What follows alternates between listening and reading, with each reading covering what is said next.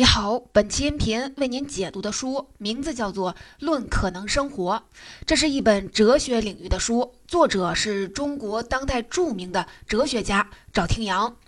那么这本书到底讲了什么呢？如果用一句话来概括，就是人要如何才能获得幸福呢？书名《论可能生活》也可以理解为论我们能够获得的幸福。讨论幸福的书有很多。不过，绝大多数讨论幸福的书籍或者是课程，是从心理学的角度来分析的。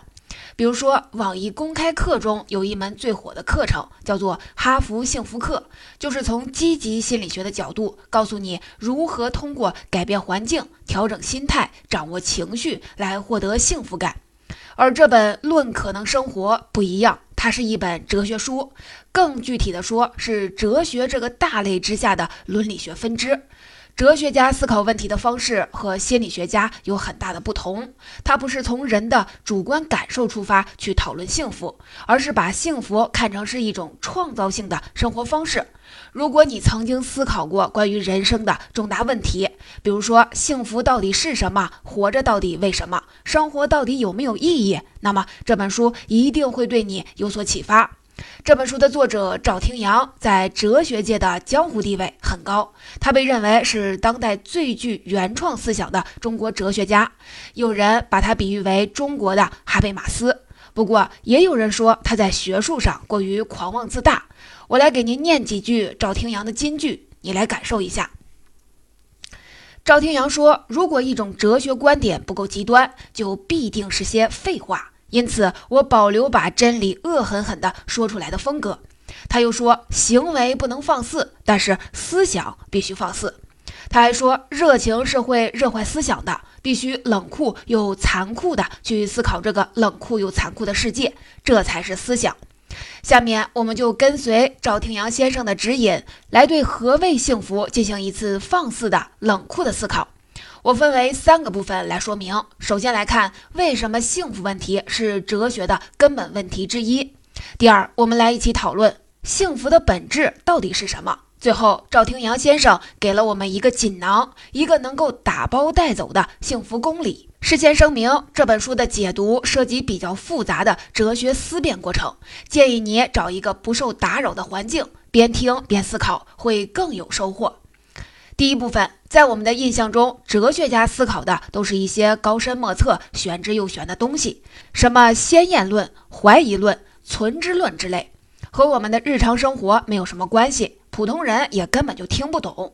万一普通人碰巧听懂了，哲学家反而要怀疑自己的水平了。有一个段子是这么说的：一位古希腊哲学家当众发表言论，结果引起了围观人群的喝彩。没想到的是，这位哲学家不但没有受到鼓舞，反而是大惊失色，眉头紧皱，说：“天哪，我一定是说了什么蠢话。”还有古希腊剧作家阿里斯托芬创作了一部喜剧，叫做《云》，云朵的云，主角就是苏格拉底。在这部剧中，苏格拉底坐在一个篮子里，从空中飘着入场。篮子离地越近，苏格拉底的神智就越不清醒。阿里斯托芬是用这样的形式来讽刺哲学家，他们的头都扎在云中，想一些不着边际的问题，对现实世界没有任何价值。直到今天，我们对哲学家还多少抱有这样的看法，这是我们对哲学家的偏见吗？赵天阳说：“如果哲学给人留下这样的印象，那是哲学自己走偏了。他认为，哲学要思考的两个最根本的问题，是我们每个人都关心的要命的大问题，也就是人的幸福和人类的命运。如果没有这两个问题垫底，那么确实，其他所有的哲学问题都是飘着的，没有意义的。”为什么这么说呢？我们可能会认为，哲学应该去想那些更大的问题，比如说，世界为什么会存在而不是不存在呢？宇宙的目的是什么？但是赵廷阳指出，哲学上一个最常见的错误就是把最大的问题当成了最重要的问题。其实不然，这类终极性的哲学问题看上去很深刻，实际上是大而无当。人类即使想破了头也想不明白。因为这个客观世界不是由人创造的，而是被给定的事实。只要是被给定的事实，就不是哲学反思的对象。哲学需要反思的是人能够自己做主的事情。我们不能决定宇宙的运转，也不能决定自身的存在，甚至不能决定自己的生老病死。我们唯一能够自己做主的是以什么样的方式度过自己这一生。对人来说，这就是天大的事儿，没有什么比这个问题更重要。在赵天阳看来，宇宙的目的是什么？那是造物主需要关心的问题。生活的目的是什么？才是人应该关心的问题。但是这个问题也不是那么容易回答的。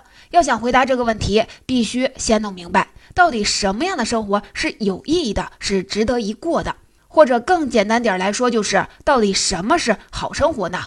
几千年来，无数的哲学家、思想家一直在追寻这个问题的答案。那么，哲学家们找到答案了吗？这里有一个惊人的巧合，就是中西方的古代大哲们给出了非常类似的回答，就是有德的生活就是好生活。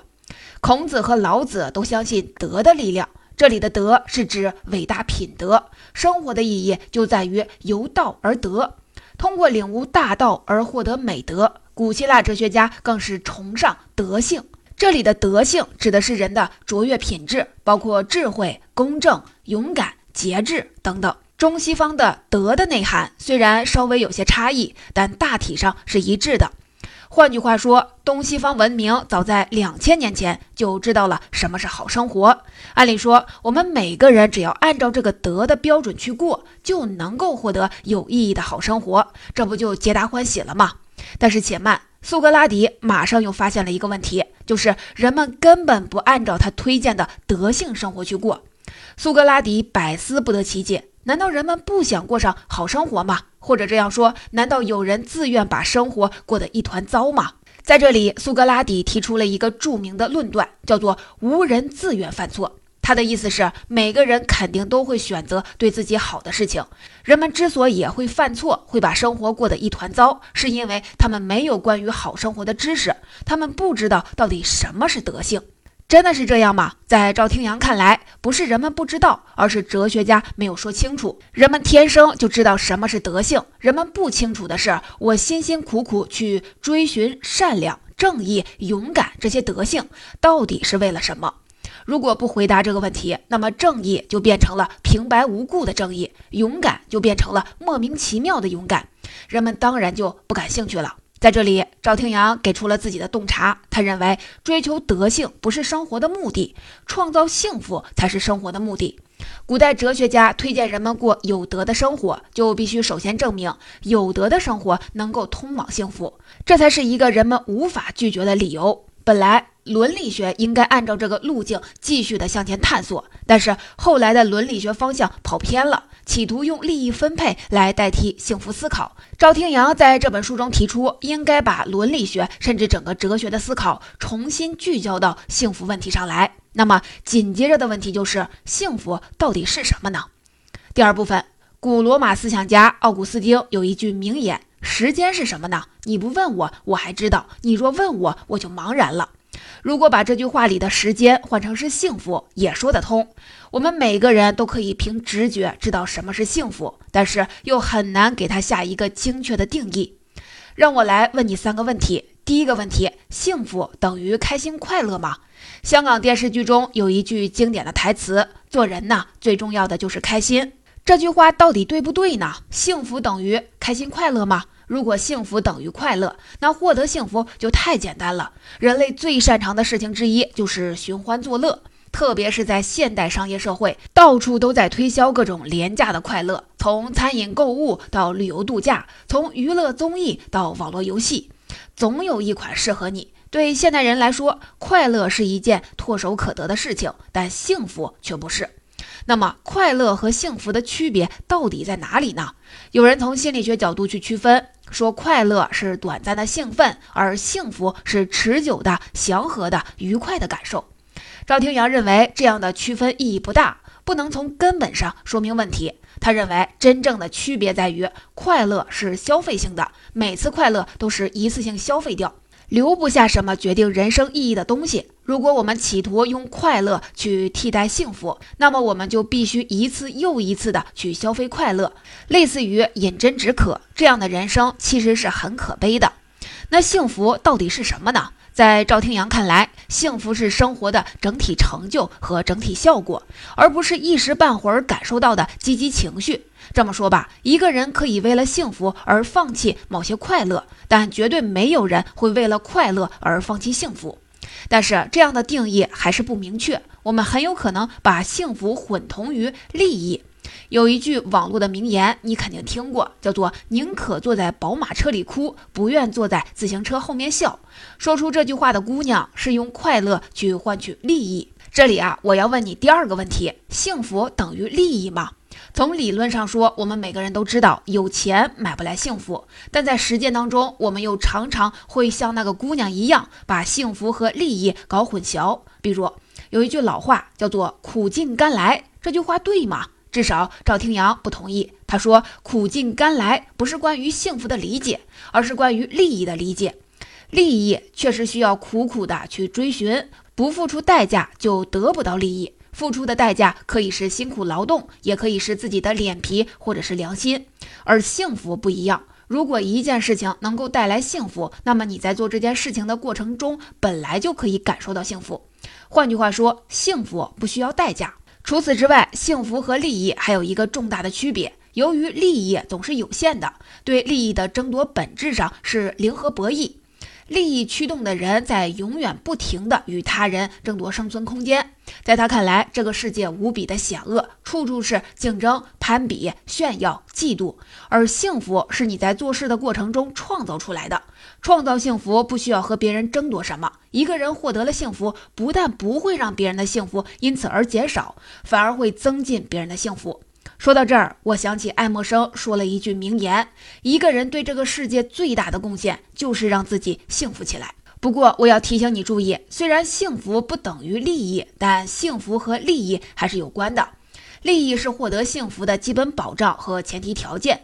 没有什么精神能够拯救饥饿的肉体。一个忍饥挨饿的人，很难说得上幸福。但反过来说，有了利益的保障，离真正的幸福还相差得很远。这就好像没有钢琴，我们就无法弹奏钢琴曲；但有了钢琴，哪怕是价值上百万的豪华钢琴，也不能保证你就能弹出美妙的曲子。也就是说，要获得幸福，不光需要幸福的条件，更需要幸福的能力。而幸福的能力往往被我们忽略了。有人也许会说：“我没有那么庸俗，我知道钱是一个好东西，但除了钱之外，我还想得到其他的一些好东西，比如说年轻美貌。”风趣幽默、位高权重、万众瞩目。如果所有的这些愿望都能实现，那么我就能够获得幸福。这里我就要问你第三个问题了：幸福等于欲望的满足吗？先别着急回答，我们来看一个思想实验。哲学家莫奇克曾经提出过一个叫做体验机的设想：假设有这样一台体验机，让你所有的美梦都可以成真，比如一夜暴富、一夜暴瘦、一夜爆红，或者。得了诺奖，登了珠峰，当了首相，而且你完全无法分清是真实还是虚幻。这就好像是电影《黑客帝国》里矩阵为你量身定做了一个完美的虚拟世界。那么现在，请问你愿意将自己的大脑接入这台体验机，然后一直生活在里面吗？诺奇克认为，心智正常的人大概率会说 “no”。欲望满足不等于幸福，幸福必须身体力行，它是我们在亲自行动、亲手做事的过程中获得的生活成就，而不是一瞬间的美梦成真或者是巅峰体验。更重要的是，美梦成真之后又如何呢？哲学家叔本华有一句名言，他说：“生命就是一团欲望，如果欲望得不到满足，那么就痛苦；如果欲望得到了满足，那么就无聊。于是，人生就像是钟摆，在痛苦和无聊之间来回的摆荡。你看啊，在叔本华来看，无论欲望有没有得到满足，人都得不到幸福。往这个方向追寻着幸福是一条死路。不要说得到幸福，连快乐都得不到。”你还记得那个渔夫和金鱼的故事吗？我们的小学语文课本里都学过，说的就是人的欲望会膨胀，想要获得相同程度的快乐，就必须满足越来越大的欲望，这样的欲望最后注定落空。所以说，欲望就像是海水，越饮越渴。现在我们明白了，幸福不是快乐，不是利益，也不是欲望满足。那么，想获得幸福，到底该怎么做呢？第三部分。在谈论怎样获得幸福时，我们往往会用到一个错误的公式：等我实现了 X，我就可以去做 Y 了。比如，等我赚够了一个亿，我就可以去环游世界了。这个公式意味着，只有去做后面那个 Y，比如说环游世界，才是自己真正想要的幸福，而前面实现 X 的过程只是单纯的手段。这样一来，就将幸福生活推向未来的某个遥远的时间点。只有在那以后，幸福生活才有开始的可能。在那之前，生活仅仅是眼前的苟且，不值得一过。充其量是为了将来的幸福而必须付出的代价，是卧薪尝胆般的苦苦忍耐。在文学作品中，经常出现这样的桥段：主人翁在苦苦等待之后，终于获得了宝贵的幸福瞬间。但问题是，用一部作品来渲染一瞬间的幸福，是丰满的、感人的；而对于漫长的一生来说，却过于苍白了。如果人过了一辈子，就是为了等待这么一个戏剧性的高光时刻，那这一辈子也太不值了。更悲催的是，很有可能你定的目标太高了，比如说先赚他一个亿，一辈子都实现不了，那样整个人生就只剩下毫无意义的受苦，活着就变成了白活。退一步说，即使目标真的实现了，你获得的幸福感也有可能不足以抵消前面的痛苦感受，因为人总是倾向于夸大自己的付出，总是感觉自己付出太多而收获太少，于是就会觉得人间不值得。赵廷阳说：“生活中最主要的不幸，就是误以为获得幸福是某种结局，或者是某种可以完成的目标。事实恰恰相反，幸福是一个过程，而非结果。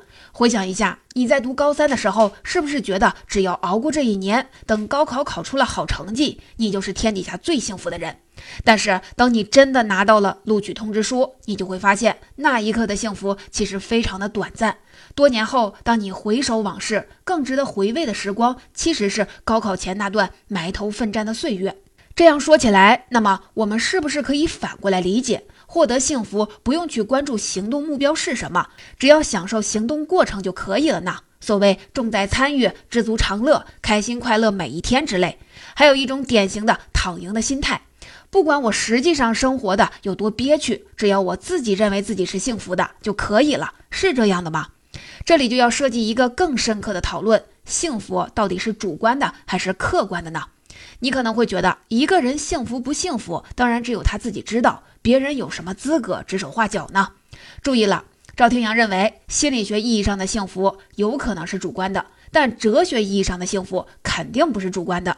企图通过某种主观的心情，戴上玫瑰色的眼镜，把本来不幸的事情看成是幸福的，这是一种典型的幻想和自欺欺人。举一个极端的例子，一个生于富贵之家的智障人士，一生衣食无忧，受到精心的照料，他每一天都活得乐呵呵，老了之后寿终正寝。那么他幸福吗？从哲学角度，可以肯定的回答，他是不幸的。为什么呢？赵廷尧说，生活的目的不是由随便谁来规定的。我们谁也没有这样的权利。生活规定了他自己的目的，这就像是一支笔的目的是写字，一幅画的目的是展现美，而生活的目的是体现人的创造性。他要求每个人最大限度地发挥自己的能力，去创造、去建设、去开拓那些尚未实现的可能性。如果你不这样去做，那么你就无法进入你本来可以进入的好生活，这就是不幸。不管你自己承认不承认，这就是幸福的客观性。一个人只有从事具有创造性的活动，去实现生活的多种可能性，才能够体现生活的本意，才能够获得幸福。为什么古代哲学家不约而同地认为有德的生活才是好生活呢？就是因为勇敢、智慧、勤劳等美德显示了人的卓越性，让人的创造力可以最大程度的发挥，这就是最大程度的体现了生活的本意。这里我们还要进一步的追问：什么才叫创造性的行动呢？